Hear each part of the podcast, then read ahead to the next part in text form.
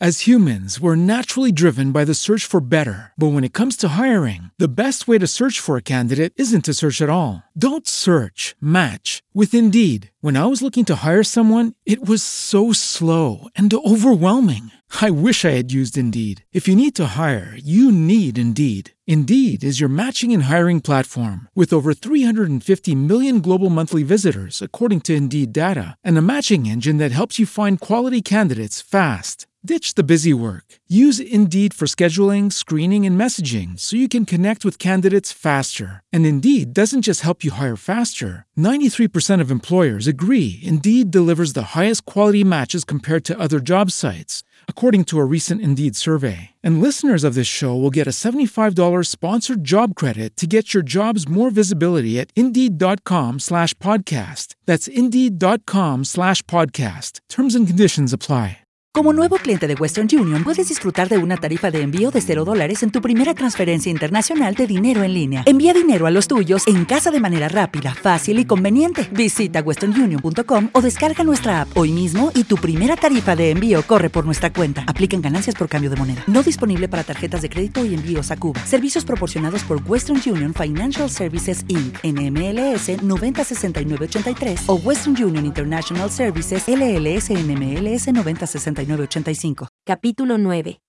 La señora Rachel se horroriza. Ana llevaba ya dos semanas en Tejas Verdes cuando la señora Lindy fue a visitarla. Para hacerle justicia, hay que aclarar que no tuvo la culpa de su tardanza. Una fuerte gripe fuera de estación había confinado a la buena señora en su casa casi desde su última visita a Tejas Verdes. La señora Rachel no se ponía enferma a menudo y despreciaba a quienes lo estaban, pero la gripe, aseguraba, no era como las demás enfermedades, y solo podía interpretarse como una visita especial de la Providencia. Tan pronto como el médico le permitió salir, se apresuró a correr a Tejas Verdes, muerta de curiosidad por ver a la huérfana de Matthew y Marila, inquieta por las historias y suposiciones de toda clase que se habían divulgado por Avonlea. Ana había aprovechado bien cada instante de aquellos 15 días. Ya había trabado conocimiento con cada uno de los árboles y arbustos del lugar.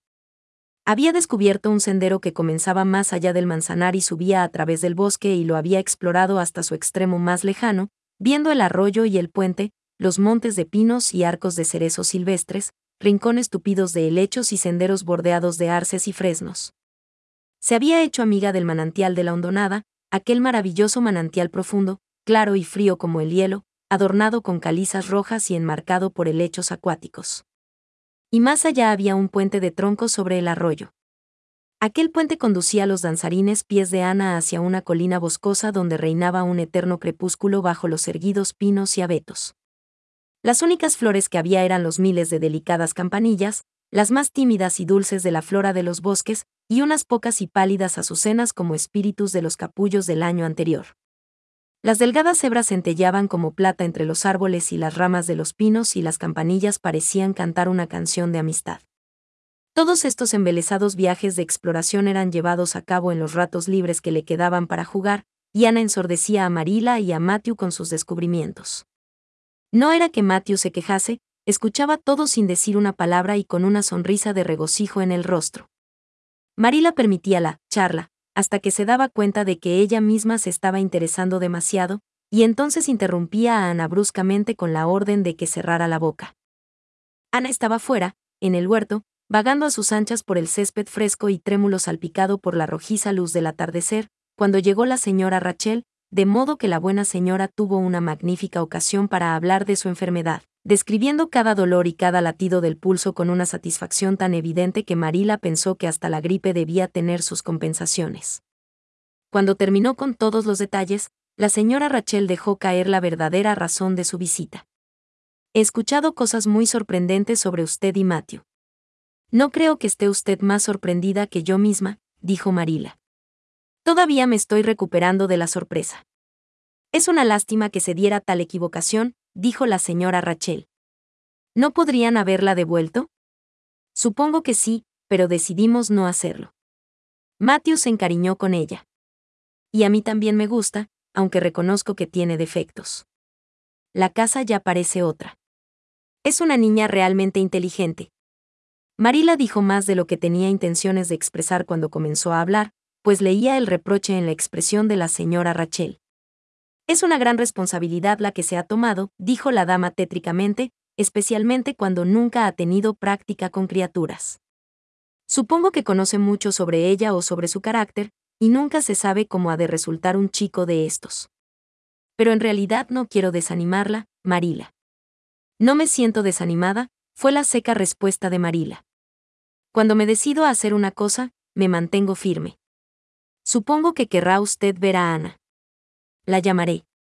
Ana llegó corriendo inmediatamente, con el rostro resplandeciente por la delicia que le ocasionaban las correrías por la huerta, pero, sorprendida al encontrarse con la inesperada presencia de una persona extraña, se detuvo confundida junto a la puerta. Ciertamente, tenía una apariencia ridícula con el corto y estrecho vestido de lana que usara en el asilo y debajo del cual sus piernas parecían deslucidamente largas. Sus pecas se veían más numerosas e inoportunas que nunca, el viento había colocado su cabello en un brillante desorden, nunca había parecido más rojo que en aquel momento. Bueno, no te han elegido por tu apariencia, de eso no hay duda, fue el enfático comentario de la señora Rachel Lindy. La señora Rachel era una de esas deliciosas y populares personas que se jactan de decir siempre lo que piensan. Es terriblemente flaca y fea, Marila. Acércate, niña, y deja que te mire. Por Dios, ¿ha visto alguien pecas como estas? Y su cabello es tan rojo como la zanahoria. Acércate, niña, he dicho. Ana se acercó, pero no exactamente como lo esperaba la señora Rachel. De un salto cruzó la cocina y se detuvo frente a la señora Lindy con el rostro enrojecido por la ira, los labios temblorosos y estremeciéndose de pies a cabeza. La odio. Gritó con voz sofocada, golpeando el suelo con el pie. La odio. ¿Cómo se atreve a llamarme pecosa y a decir que tengo el cabello rojo? ¿Cómo se atreve a decir que soy flaca y fea? Es usted una mujer brusca, descortés y sin sentimientos. Ana. exclamó Marila, consternada. Pero Ana continuaba frente a la señora Rachel con la cabeza levantada, los ojos centelleantes, los puños apretados, despidiendo indignación por todos los poros. ¿Cómo se atreve a decir de mí tales cosas? repitió vehementemente. ¿Le gustaría que hablaran así de usted? ¿Le gustaría que dijeran que es gorda y desmañada y que probablemente no tiene una pizca de imaginación? No me importa si lastimo sus sentimientos al hablar así. Tengo la esperanza de que así sea. Usted ha herido los míos mucho más de lo que lo han sido jamás, ni aun por el marido borracho de la señora Thomas. Y nunca se lo perdonaré, nunca, nunca. ¿Dónde se ha visto un carácter como este? Exclamó la horrorizada señora Rachel. Ana, Ve a tu cuarto y quédate allí hasta que yo suba, dijo Marila recobrando el habla con dificultad. Ana, rompiendo a llorar, se lanzó contra la puerta del vestíbulo, dio tal portazo que hasta retemblaron los adornos del porche, desapareció a través del vestíbulo y subió las escaleras como un torbellino. Un nuevo portazo que llegó desde arriba informó que la puerta de la guardilla había sido cerrada con igual vehemencia. Bueno, no envidio la tarea de criar eso, Marila, dijo la señora Rachel con atroz solemnidad. Marila abrió la boca para disculparse. Pero lo que dijo fue una sorpresa para ella misma, en ese momento y aún después. No debió haberla criticado por su apariencia, Rachel. Marila Cuthbert, ¿no querrá decir que está defendiendo el terrible despliegue de mal carácter que acabamos de presenciar? Preguntó la indignada señora Rachel. No, dijo Marila en voz baja. No estoy tratando de disculparla. Se ha comportado muy mal y tendré que reprenderla. Pero tenemos que ser indulgentes con ella. Nunca le han enseñado cómo debe comportarse. Y usted ha sido muy dura con ella, Rachel. Marila no pudo evitar pronunciar esta última frase, aunque volvió a sorprenderse por lo que hacía. La señora Rachel se incorporó con aire de ofendida dignidad. Bien, veo que de ahora en adelante tendré que medir mis palabras, Marila, ya que los sentimientos de una huérfana traída quien sabe de dónde tienen que ser considerados en primer lugar. Oh, no, no estoy ofendida, no se preocupe. Me da usted demasiada pena como para que pueda enfadarme. Ya tendrá usted sus propios problemas con esa niña.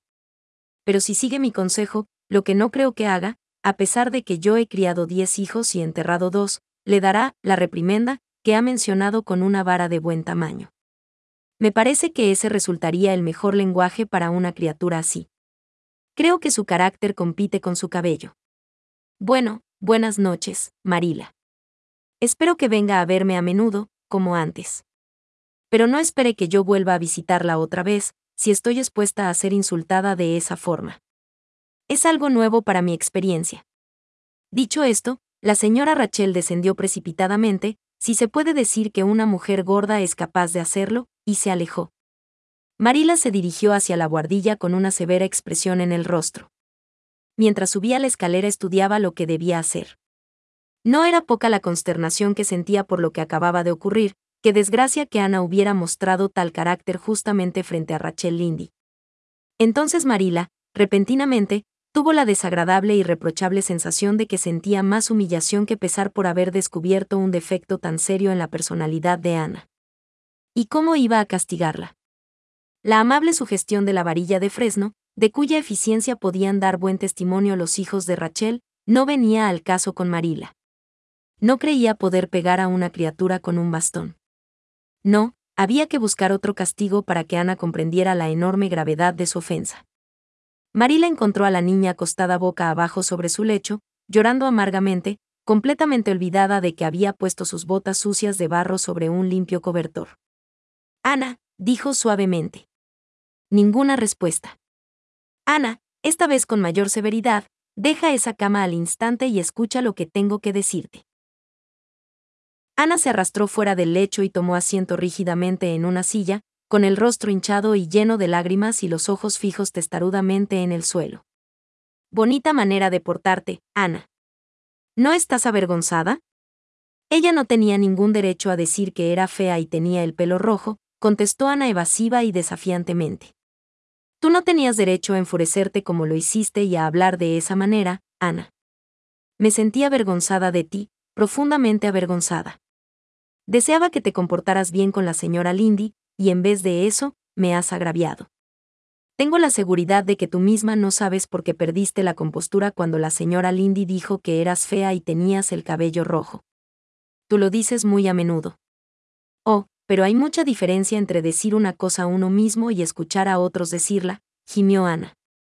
Uno puede saber que algo es así, pero no puede dejar de tener la esperanza de que los demás no lo vean así. Supongo que usted ha de pensar que tengo un genio horrible, pero no pude evitarlo.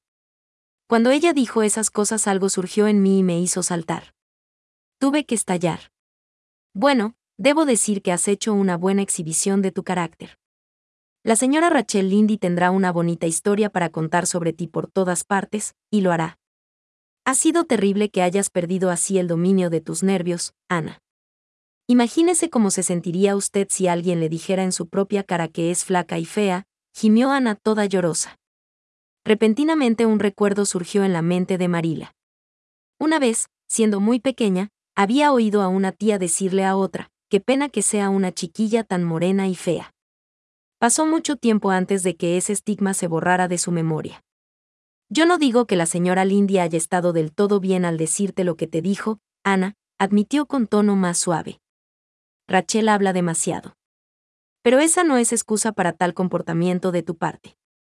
Era una persona extraña, mayor, y estaba de visita, tres buenas razones para que hubieras sido respetuosa con ella.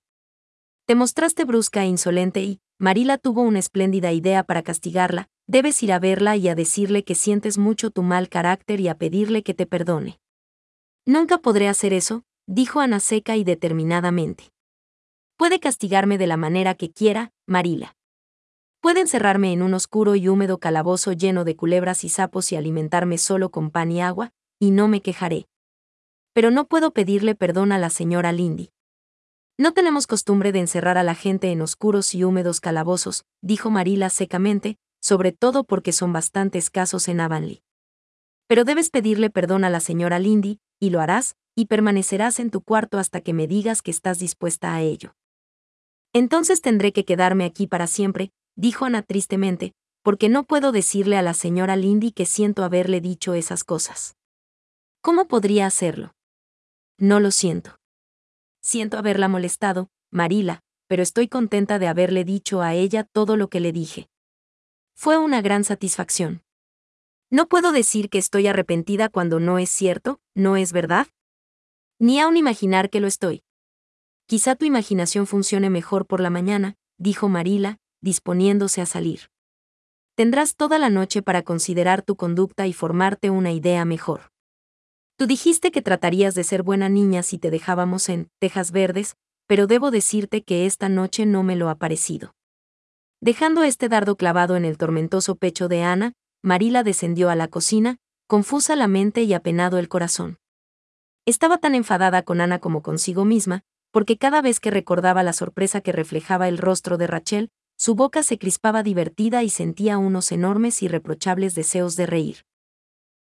As humans, we're naturally driven by the search for better. But when it comes to hiring, the best way to search for a candidate isn't to search at all. Don't search, match with Indeed. When I was looking to hire someone, it was so slow and overwhelming. I wish I had used Indeed. If you need to hire, you need Indeed. Indeed is your matching and hiring platform with over 350 million global monthly visitors, according to Indeed data, and a matching engine that helps you find quality candidates fast. Ditch the busy work. Use Indeed for scheduling, screening, and messaging so you can connect with candidates faster. And Indeed doesn't just help you hire faster. 93% of employers agree Indeed delivers the highest quality matches compared to other job sites, according to a recent Indeed survey. And listeners of this show will get a $75 sponsored job credit to get your jobs more visibility at Indeed.com slash podcast. That's Indeed.com slash podcast. Terms and conditions apply. With Lucky Land slots, you can get lucky just about anywhere. Dearly beloved, we are gathered here today to. Has anyone seen the bride and groom? Sorry, sorry, we're here. We were getting lucky in the limo and we lost track of time. No, Lucky Land Casino, with cash prizes that add up quicker than a guest registry. In that case, I pronounce you lucky. Play for free at LuckyLandSlots.com. Daily bonuses are waiting. No purchase necessary. Void where prohibited by law. 18 plus. Terms and conditions apply. See website for details.